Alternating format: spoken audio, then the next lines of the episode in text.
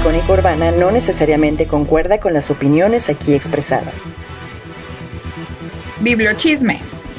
Bibliochisme? Yes, bibliochisme. What are you reading? I'm reading a book about this.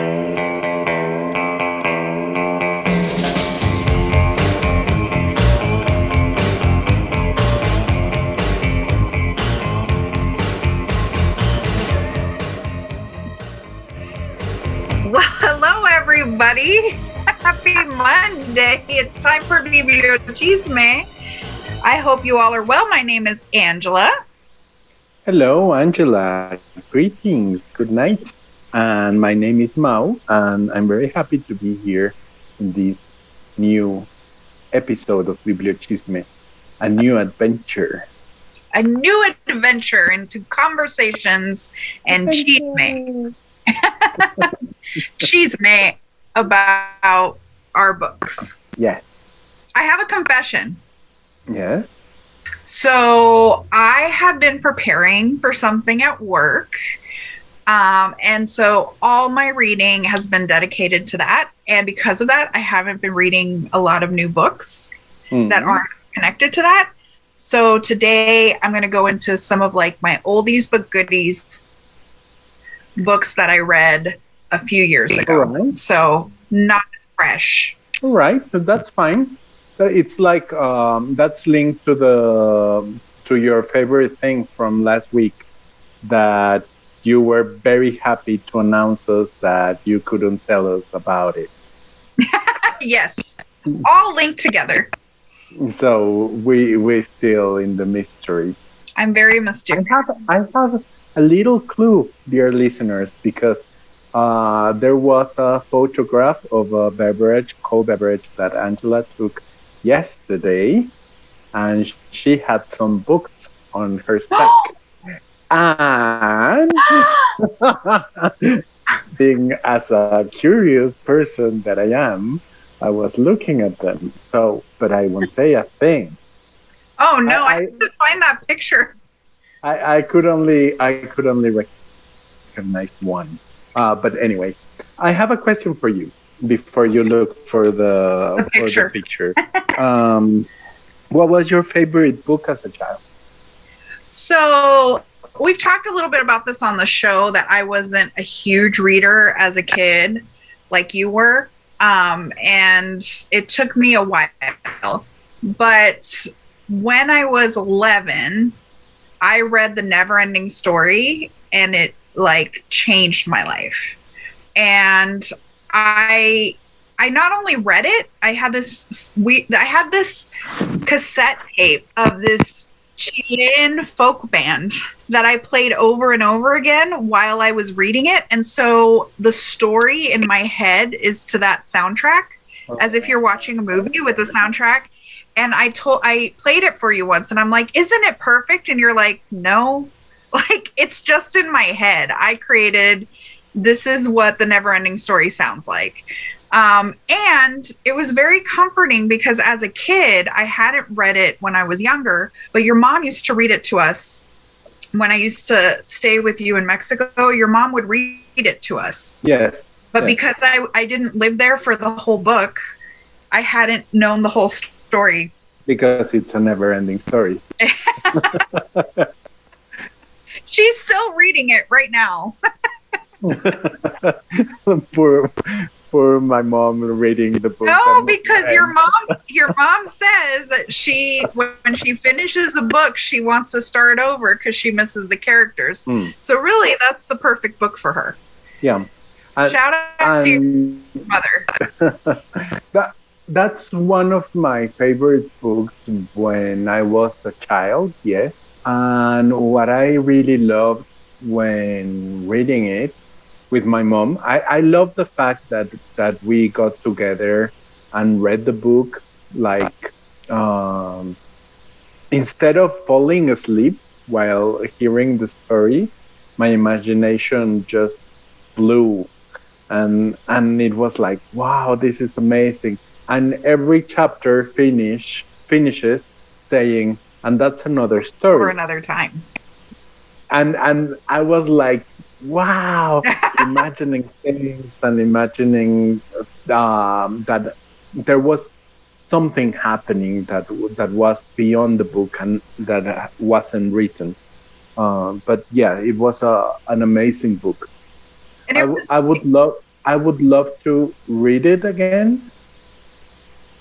I don't have my copy when when I was the copy of the book that I read with my mom. It's lost oh, somewhere. no.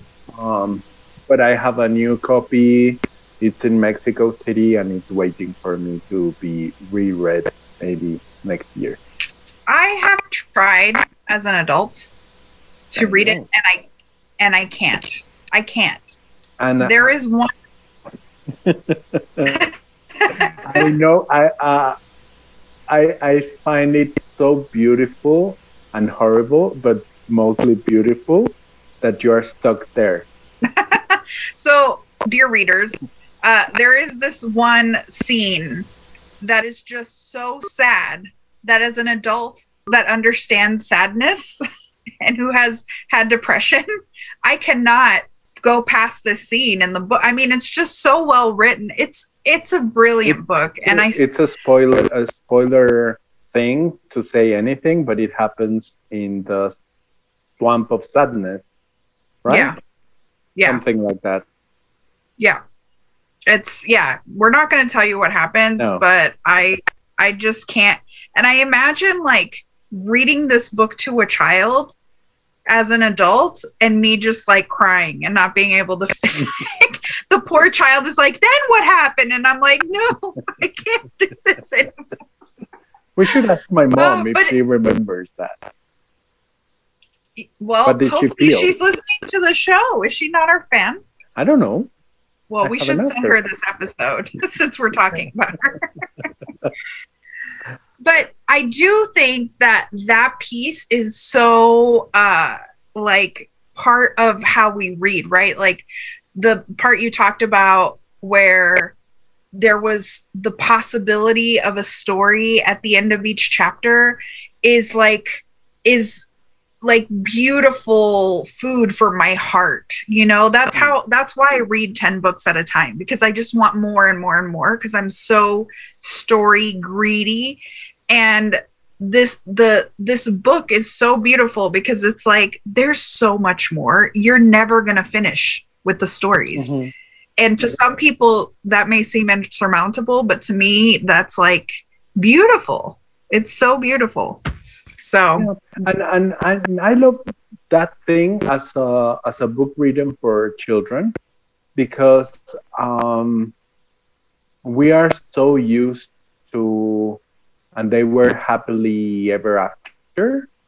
And that's such a lie because there's no way that they're going to be happily ever after. They're going to struggle. They're going to have um, problems. They're going to have uh, things. There's going to be a revolution in the kingdom. There there there's going to be war. There's going to be hunger.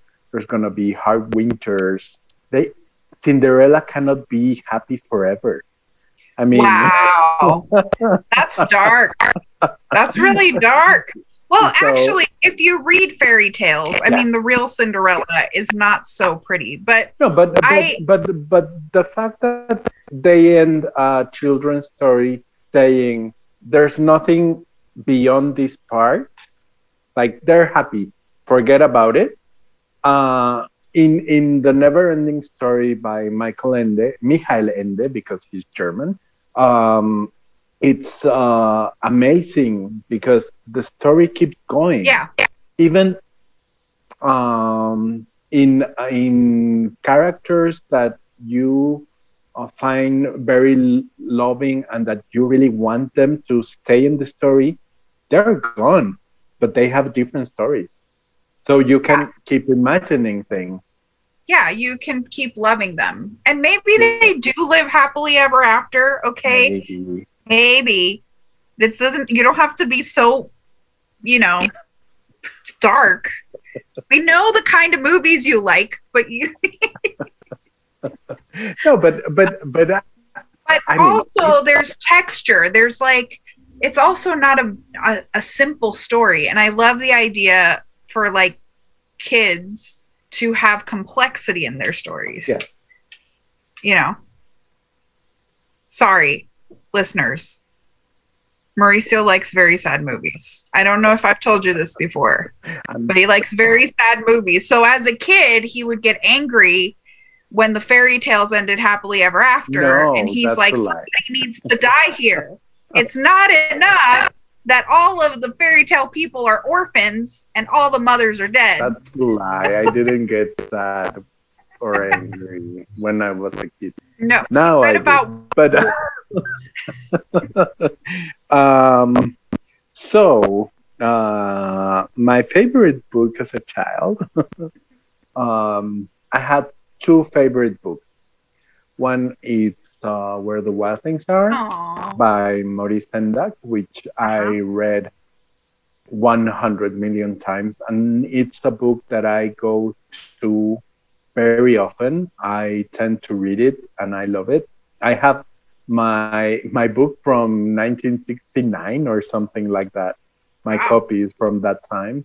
Um, and i love it. I think that it's a fascinating book and it's beautiful and has one of the most wonderful stories in the world and it's so simple and so amazing with a happy ending um, Oof. Bonus. and I also love The Cat in the Hat by Dr. Seuss. I love that book. really? It's amazing. It's fascinating. The language is funny. It's witty. It's Mhm. playful. It's witchy? Uh, uh, witty.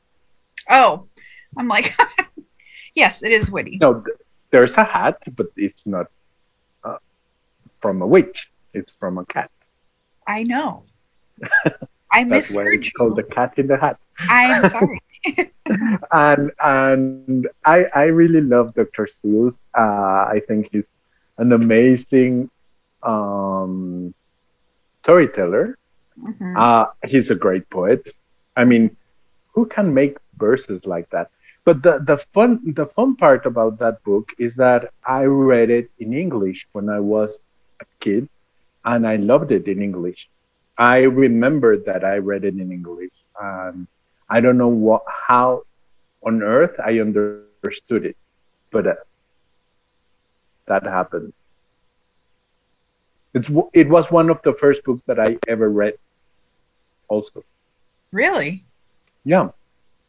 That's interesting. and and one of the when people are struggling with english language and they want to to learn i i highly recommend dr seuss because his poetry makes you understand the sounds how how the sounds in english work because english Yes, is but it a- depends it's a on language that Ah, goes crazy sometimes and then you can say a thing this way but then this other word sounds the same yes. Um, also, Dr. Seuss invents a whole lot I of words. i Why know are you doing this to people? because There's because no such helps, thing. because it helps with the sound If you know because how to the, make the, it, the yeah the the logic of the of the of the verses and the sounds of uh it gives you the the rhythm so well, if you, yes, yes, but I there's a lot always of say that. words. I always say that that he invents words. I Okay, mean, good. those fantasy worlds, there's a lot of animals that doesn't exist. A lot of people, people making like. Saying, "Oh, what is the Lorax?" Um, I do have to say that like it's interesting to think about Dr. Seuss like lately in like it seems like his work like grew, but like his old school work that was very racist and like terrible. Um, it's amazing what a juxtaposition that was with like some of his other work that was about acceptance Hmm. and so it, it's just an interesting trajectory for an artist and what that what that looked like um, earlier this year there were a lot of scandals here about like Last like year. uh, yes earlier last year because we're in another year um, there were a lot of scandals like yesterday. Um, but basically you know the the dr seuss like the publishers decided to withdraw some things that were offensive and people were so upset they were just like why would you do and it's just like you know these are things that don't speak well to like what he what he really did later you know?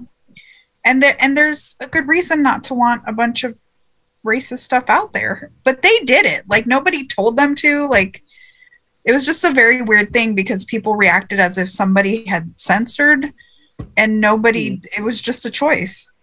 It, yeah, I, I think that it's a, um, of course, a problematic author. Uh, if we go to authors in the 20s, 30s, 40s, 50s, uh, in mostly the Western world, they're all problematic um, because they had some crazy ideas about how the world is and how other people are and they talked about race on a way that now it's offensive and well it was offensive then too. Yes but but like in that time had a different well they did it. There were no consequences. Yeah. But that that doesn't mean we don't have a realistic understanding of what that was and we don't talk about it and we forgive them for it and we just say no and i i think Okay. that it's fine that he recognized that he made some mistakes and that his late work and his publishing um, house did an amazing work on on creating a better world. Uh, I'm envir- environmental, uh, cultural, mm, of acceptance. The book, uh, there's a book called "Oh, the Things You Can Think."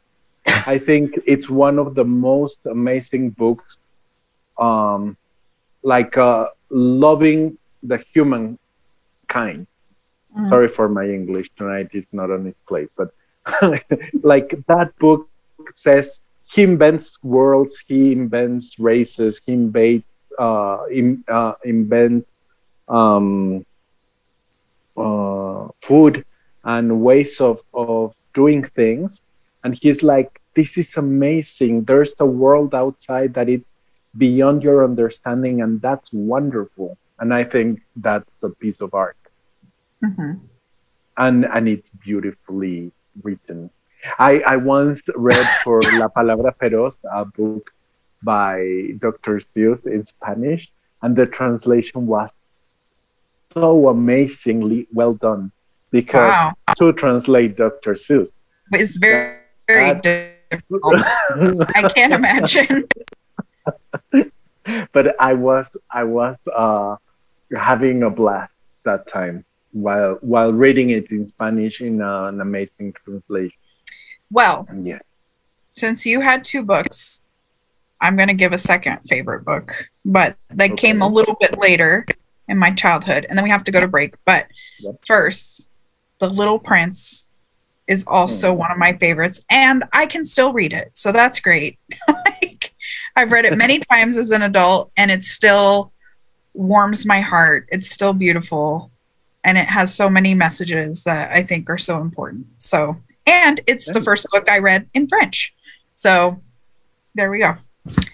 All right let's take a break reminiscing about our childhood happinesses Yay. you're listening to Bibliochisme. And we're back. We were our producer, uh, but he didn't want to tell us. So He refused to. he answer. refused to tell us. But listeners, if you have a favorite childhood book that you would like to share with us, please let us know.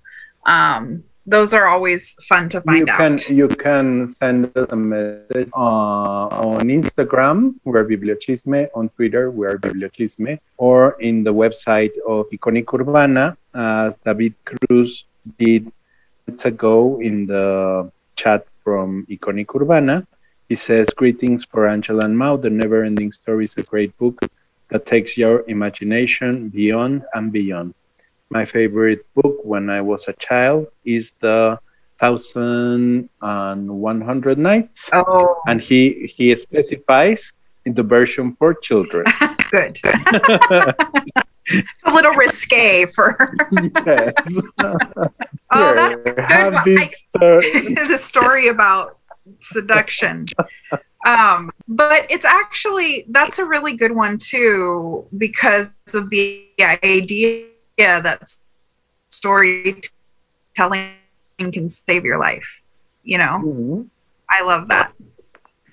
and that unravel all of the time.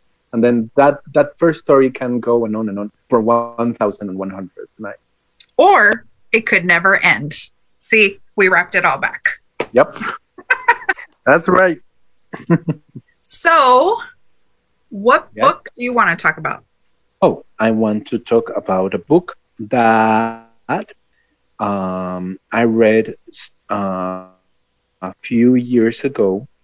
It's a poetry book by Paula Abramo. Paula Abramo is a Mexican poet, and she's uh, a translator from Spanish to Portuguese. Her book it's called Fiat Lux, for when when the lighting. So this is this is uh, uh, people escaping um, from Brazil and arriving to Mexico and fleeing the military dictatorship in Brazil and fleeing to the Bolivian jungle and arriving to Mexico and some stories going on. The, what I want to why why I wanted to talk about this book, which is a very intelligent book. It's very amazing because it talks about parts of history that we are not aware, um, and talks about language. But the thing is, this book, Fiat Lux, it's going to be published in the U.S. Mm. by Flower Song Press in and and Paula Abramo says that the translation by Dick Cluster improved the original and that it was a very What? sensitive, careful, creative, and and much generous translation. She these are words from Paula. She said. Esta traducción sensible, cuidadosa, creativa y generosísima de Dick Cluster que mejoró mi original and this book um, might be coming out very soon. Um, and and I love the fact that this book that I read, as I said a few years ago, when I read it, it was mind blowing. It was uh, one of of my treasures in my personal library. Uh, mm, it has a, a privileged um, place in my in my books, and I love the fact that this book that mixes it's mostly written in Spanish. It has Portuguese, uh, it has some Latin, but then it can be translated to English, and so the the the people from the U.S. and the U.K. and all the English-speaking countries will be able to to get close to this to this book. One of the things that I love about Paula uh, is that she's, as her, she's a, an amazing poet, but but she's an amazing translator, and she thinks a lot about translation. She keeps uh, on on her social media. She keeps asking things. She has doubts. She has um, thing um like for me i learned She has her- doubts. yeah she has doubts. We all have doubts. no but but doubts on on she's very frontal on on exposing her doubts on is this worth it? Do you do you, how would you use this word? If you were if you were in mexico in the 80s how would you call a child? Um things like that. Like like she she Escuincle. like like she go she likes to play with with with language uh, much further. And she uh, i learned from her that it's very important to name the translator. Um, because we take for granted that we can read books that were written in different languages but with with her work and and her position and her philosophy i have learned that it's very important to name the translator. So that's the book that I wanted to talk about. That is that is a talent. We've talked about that a lot on this show. Um, so that is a very important work to translate into like to open the door of that artist's work to another population you know like it makes it accessible to yes. an entire other group of people which who would not have experienced it otherwise which is very beautiful also i love what she says about the translation i mean authors don't talk about the translations that often and to to speak about it as if it made the work better what i mean could you have a better compliment like yes. as a translator that's amazing and and and uh thank thanks to Paula, I'm aware of a group of translators that work in different languages. Um, the common the common language is Spanish, but some translate Italian, some translate English, some French. Um, some are from the U.S. and translate to Spanish. Uh, but it's an amazing group of people, so creative, so um, intelligent, so so witty and so witchy because they they do magic. yes. So that's the book that I wanted to talk about. And and and I think that it's fascinating the fact that uh, books that have been written in Spanish uh, in Mexico by um, contemporary poets young poets are being translated to English. Yeah. So they can reach uh, a different audience, not broader, not broader, broader. How do you what? say? Broader, broader. Broader. Yeah. but um, but a different audience. So yeah. I'm very happy, and she's she's so talented that I'm so happy.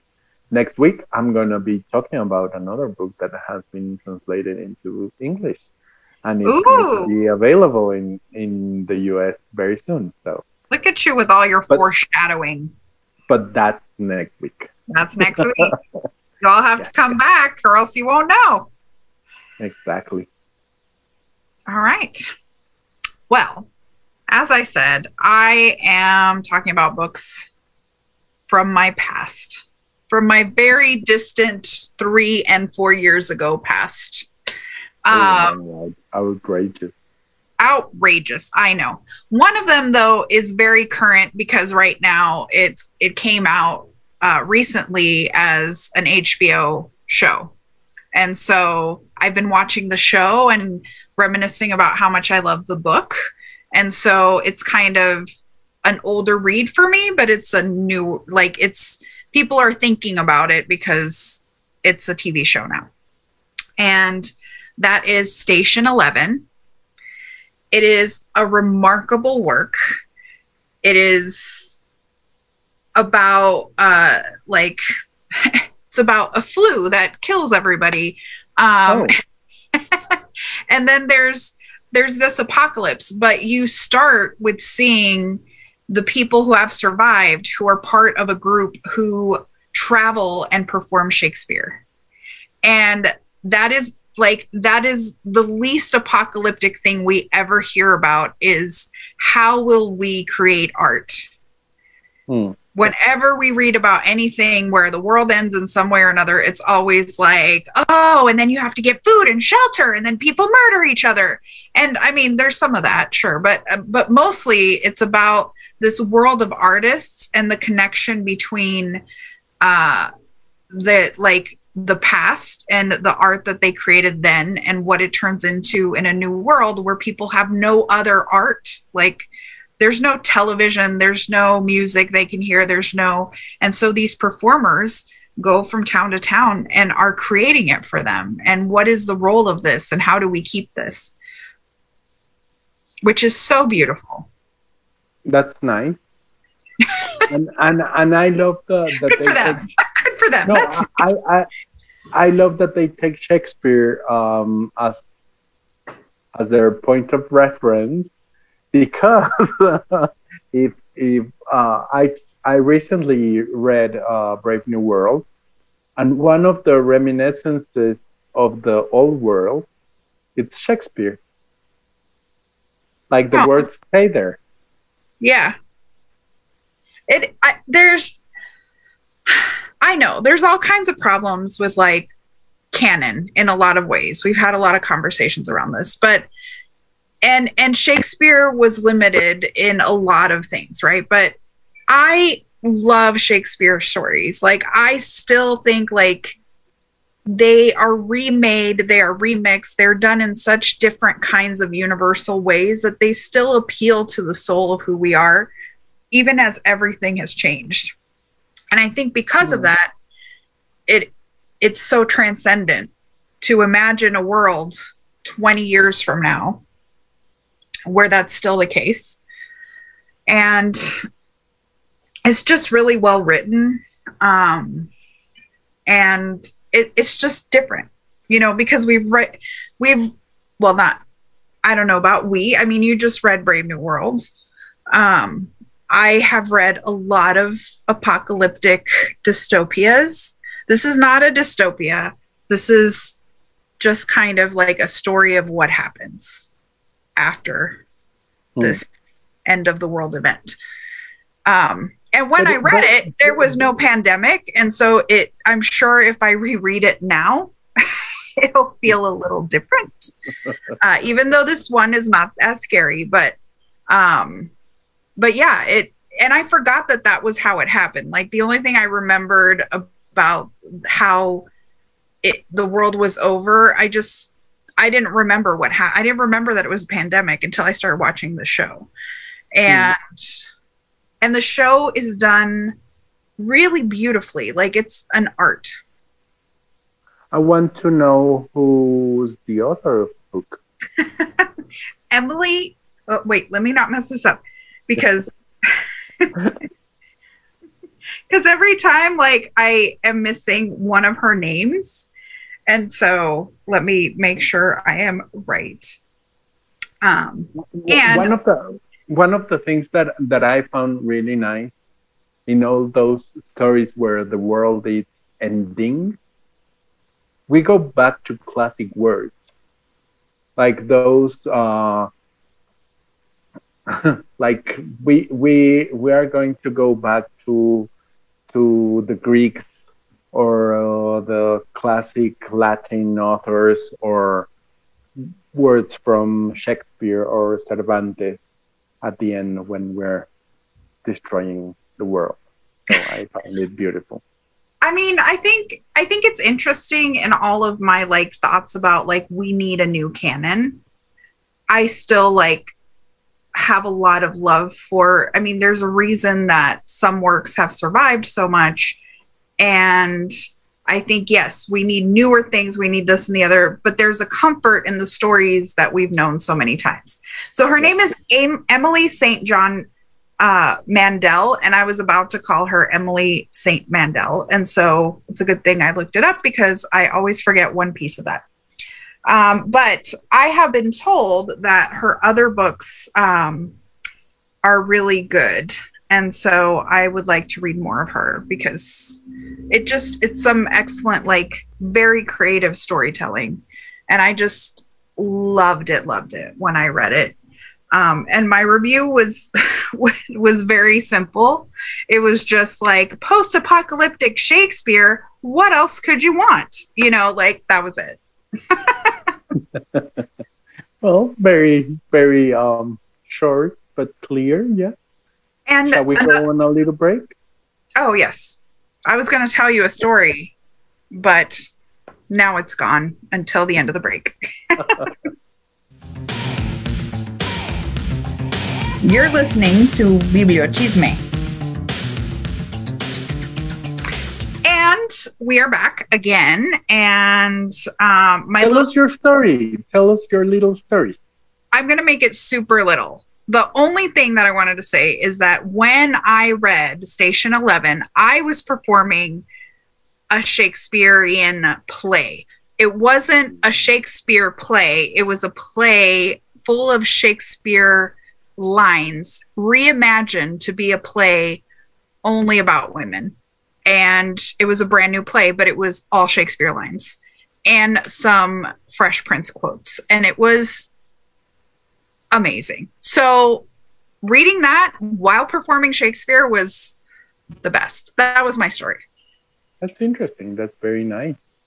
it Thinking, correlated very well. thinking, thinking about uh, what you were saying about the canon and having a new canon, a night, uh, this year, 2022, um, it's a very important year in terms of the canon in literature because it was when Ulysses by James Joyce was published for the first time and when The Wasteland was published for the first time and when the week of modern art in Brazil took place. So the modern art poetry movement started in Brazil and I am very confused. Are you talking about year? What are you talking about? Like years or months or what?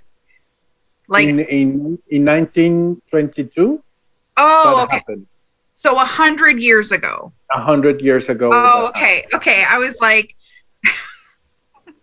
these things happened a long time ago.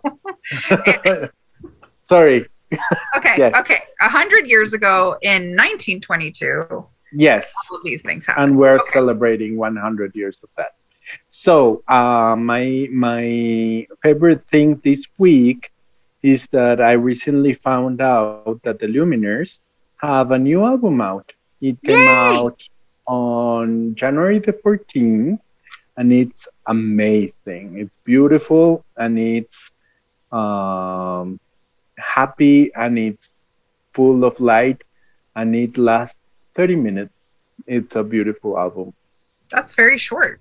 yeah very short but Oh. so powerful That's awesome. how about you I have two because I forgot to tell you one last week. Um, so I discovered a word, incunabulum, which is actually I didn't discover it. My coworker said it. He said in incunabuli in conversation because he's kind of a genius. Okay. And and i was like what the hell did you just say? So i like googled it and it's based on like a classic work before 15, 150 i mean 1501 i think. And i was just like what is that i think it's like the canon of canon kind of things that are but it's such a good word. It sounds like something that would be a great insult like incunabuli like i just loved how it you feels such an incunabuli yes i but I, it's a beautiful word I would No? push the yes, I love it. So I would push the pronunciation thing on Google like throughout the day at my job. Incunabulum. Like it just brought me so much joy. It is my favorite thing from 2 weeks ago. And then my favorite thing from yesterday was that I had my first Coca-Cola my first soda in 448 days, listeners, and that is not easy for me, I have to say. not at all And it tasted as delicious as I dreamed and hoped it would. It was congratulations it was a Um, great effort amazing. So, I don't know. 448 days, listeners. I love to drink Coca Cola. They do not sponsor the show in any way. I not just really enjoy it. So I didn't do it for so long. It's not good for me. I know. But yesterday with tacos, it was perfect. amazing that's good yes. So that's our show for today. Thank you, um, Anwar, for being our producer tonight. Thank um, you. It's so great to have you. Such an amazing producer. Yes, our show is so much better when you're here. Please don't get sick. so happy reading, everyone, and we'll be we'll be back next week. Bye. Bye.